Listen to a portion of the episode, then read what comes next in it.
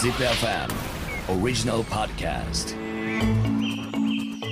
Think about the future For the earth For the life Let's think about the SDGs together with this program ZipFM World is SDGs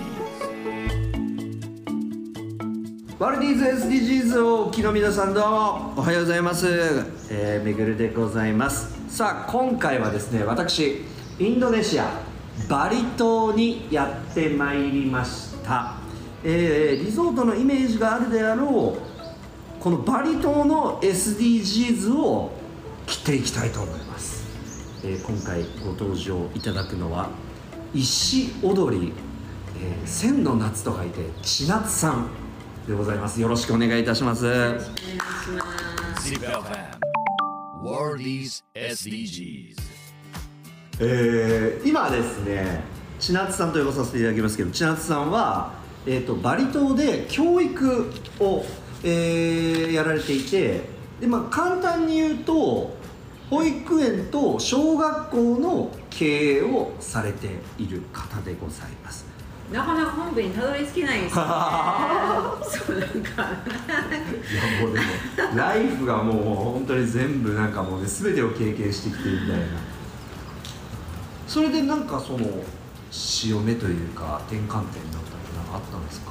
うん。あ日本語学校をあの建ててくれっていう話があるあのチャイニーズの資産家さんからうちの息子が日本語学校をやりたいんだけど千夏手伝ってくれっていうのがきっかけで一番初めにその人が全部お金とか用意してくれて一緒に日本語学校を建ててそれを2年ぐらいかな一緒にやって。あだから今教育っていうところをやられてるっていう観点では、うん。そもそも語学を子どもたちに教えるっていうのが入り口だったわけだ、そうですね。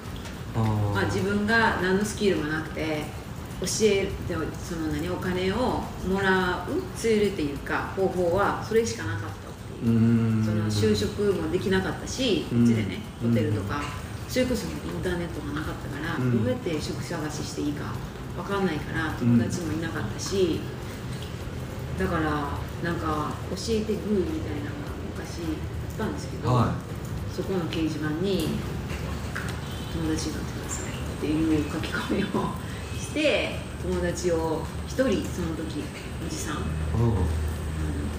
ゲットしたんですけど。形を変えたパパ活みたいな。そうそう。本当にインターネットがなかった。ら何もね。へえ。まあでそうやってその日暮らしを重ねながらちょっとずつまああの、ね。生徒というかつながる人が増えていってその中でたどり着いたのがその中国人の方だったそうですね。中国人の人がお金出すからやってくれって言われて、うん。中日本語本当にビルディングを、まあ、何その任せてくれて、うん。やったのを2年間ぐらいそこで一緒にやらせてもらうって、じゃあそんななんかお前も一軒一軒回っとらんと学校って形でもっと生徒を受け入れろと。そうね。まあ自分の息子がやりたいからそれを手伝ってくれみたいな、あ感じかなで教えられる人もいるから、まあ、そこで先生としてやってくれよみたいな感じで。マネージングもその息子は別に何もしなかったから息子さんはねだからまあマネージングとこれ言ったらそこが人生ある意味その最初の就職というかちゃんと仕事になるんですかね。まあお給料はお給料っていうか生活制だったからお金はやっぱりほとんどなかったけど、うんでも資金はなしにそういうなんていうの？そのノウハウじゃないけどビジネスのやり方みたいなのをあの場でちょっと基礎みたいなのは学べたかなと思って自分のお金使わずにその人がビルディング与えてくれて、うん。資金全部本とかねそんな全部スタートアップする時のお金全部出してくれてうん。お膳立てしてくれて、うん。あとはまあ私が運営するみたいなそうそう。だからあの人に 感謝してるって言ったら感謝してる、へえ2年間やったその語学学校？日本語学校なんですかねそれは。そう日本語学校現地のバリ人相手に日本語を教える学校は2年ですそれはどんな感じだったんですかそのビジネスは？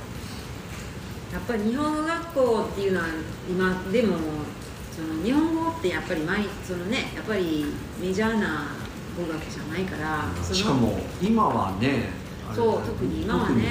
さらにですよね、うん。今みんな中国語ですもんね。そう。だから日本語学校だけで一本でやっていく日本語を教えるっていうことだけでねやっていくっていうのはやっぱり難しくて。技術が少ないもんなそう。うん。でその中国人の人はなんでその人中国語しないんですか？だね。いやその時はまだ中国人そんな多くなかった。あーだから確かに。僕もそのいろいろ回ってきましたけど東南アジア、今でこそだからやっぱりほらあのジム・ロジャーズとかもん。自分の2人の娘にん中国語を教えてるって言ってたけどうんうんうんだから25年前は違いましたもんね。そうまだ中国人がこんな、まあ、中国人の観光客観光客もほとんどいなかったし、うん。こんなに中国語が大切にされる大切なものみたいなのがなかったから、うん。っていうのもあるんだけどまあでその思った自分が思ったよりも儲からないやんって思いはってうん。でも千夏もスパイやる。スパイやる。スパイやる一緒にみたいなうん。こと言われて、うん。うん私今からやと思ってたけどみたいな感じで、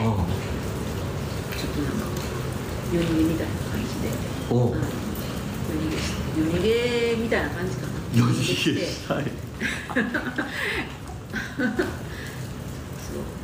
本当にそんな裏切るような形で。う。んまあその人の場所から姿を消して、えー、こんなちっちゃいバリ島でよくしましたね。本当にもうビクビクしながら。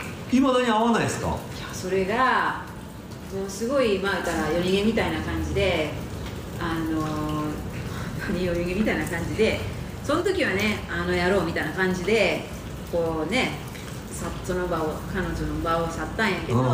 後からだいぶ経ってから思い出してみればあの人のおかげやったなと思ってうん。で多分だいぶ経ってから10年以上経っていると思うんやけど、その人にねアポ取ってうん謝りに行ったの。おおその日本からの菓子折り持って、はいはいはあのあ謝りと感謝の気持ちを伝えに行って息子を通してアポ取って、うん。会社結構有名な会社なんだけど、うんこっちでね。いあそうなんだ。今だからもっと大きくなってるんですね。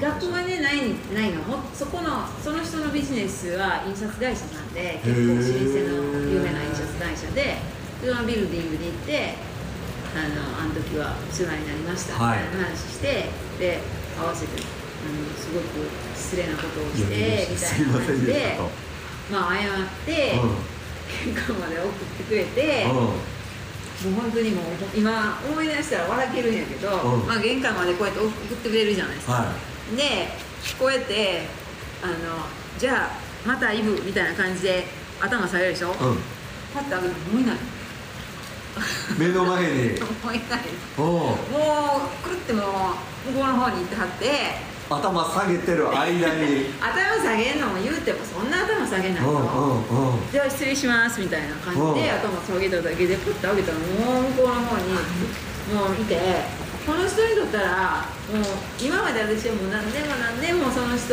になんか申し訳ないなとか、うん。なんかいろいろこう感謝の気持ちもありつつっていうのを責任の申し訳なさがありましたよね。うん。なんちゃ思ってなかったんやなと思って。はあ。私の存在なんてなんちゃ思ってないなっていうのがもういいからいいからはいじゃみたいな。笑けてきて。あっさりしたもんですね。普通この展開で考えるのはいやもうもうでもああいうことあったけどね。でもあなたもなんかいろいろあって今そうやってなってるんですよよかったまた頑張っててかまたなんか一緒にできたらいいね。みたいになるかと思いきや。ちょっと感動のねう。ん何かを想像してたんやけど。う。んみたいな。笑けてちょっともうそうでもまあよかった。ねはあ。こんなこともあってでえっ、と夜逃げしました。ちょっと戻りますけど。で夜逃げしてでそこからどうなったんですか？でまた01になっちゃいましたこれ。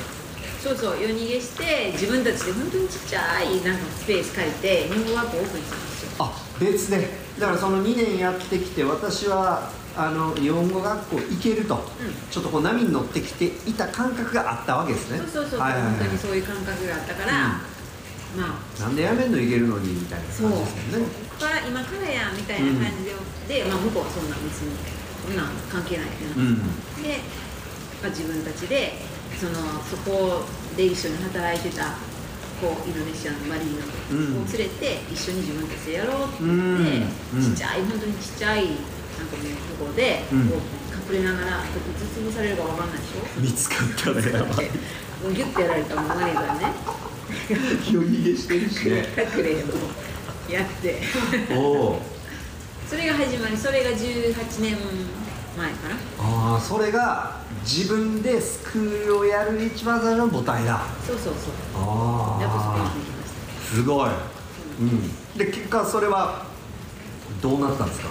スクール。は結局、まあ、あのあるタイミングでバレてあのバレたんすか？バレました。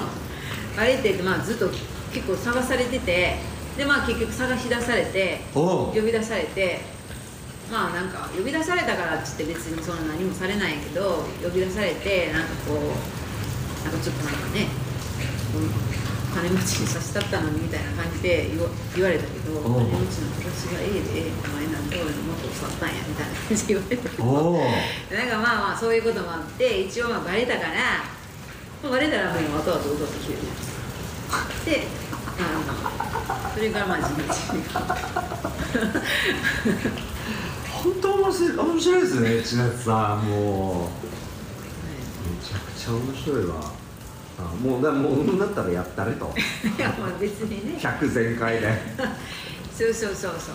まあ全開でやっても別にそんなギューンってなることはないけど、うん。全然。でもまあビクビクしないで済むっていうね。はいはいはい。そう。でその新しくじゃあやってた学校は食える感じになってきてたんですね。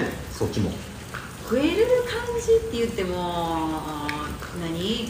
本当に従業員1人2人とかだからうん。本当にまあ食ってちょんの生活ぐらいはうん。できる感じで、うんうん。で、まあ、引っ越しもうちょっと広い広いところに引っ越したりとかうん。して3年目ぐらいでやっとなんかこう軌道に乗るっていうかいい感じかなみたいなは3年目ぐらいかな。へえこれちょっと結論から聞きますけどでも今そのビジネスやってないですよね？やってるんですよまだ。ああるんだそれ。あるんですよ。あじゃあそっちも今やってるんですね？うん、そこをやってるっていうのは私はほとんどタッチしてないけど、うんうん。ある存在はしてるんだ。る。まあ生徒数今何人ぐらいいるんですか？いや少ないと思う。あの場所的には規模的にはすごい大きくなってうん。それこそまあすごい最高何人ぐらいまで行ったんですか？何人ぐらい？でもそう50人ぐらいじゃない？もうちょっといたかな。そのメインの収入というかその利益を上げるところは留学生を受け入れるっていうポイントで、うん。そのバリの人に日本人日本語を教えるっていうところは、うん。まあ言ったら日々のオペレーショナルをカバーできるぐらいで、うんうん。大きいそのなんだ収入っていうのは、日本からの留学生を受け受け入れるっていうプログラムを販売してたっていう。かああじゃあそこから事業展開してたんですねいろいろ。そうそうそうあですね。でそれがメインの収入源になって、ーうん。今もまあどっちかというとそれがメインの収入源でっていう感じですか、ね、あそうなんだそう考えるとじゃあ今という現在の、えーポイントから過去を振り返ると、まあ、それがずっとあってで要はその僕が今日伺おうとしてた幼稚園とか小学校というのは派生したビジネスなんですね。そうですね。自分の子供が出産するきっかけで、うん。まあ、自分の子のために、あのまあ、何託児所うん。託児所を作るっていうのが一番初めのきっかけでこう今に至るっていう感じですかねそうなんだ。ちょっとじゃあこれいよいよ、まあ、ようやく本題と。そうですよね。長いんですよねいう形になってきましたけども。ZIPFM World is SDGs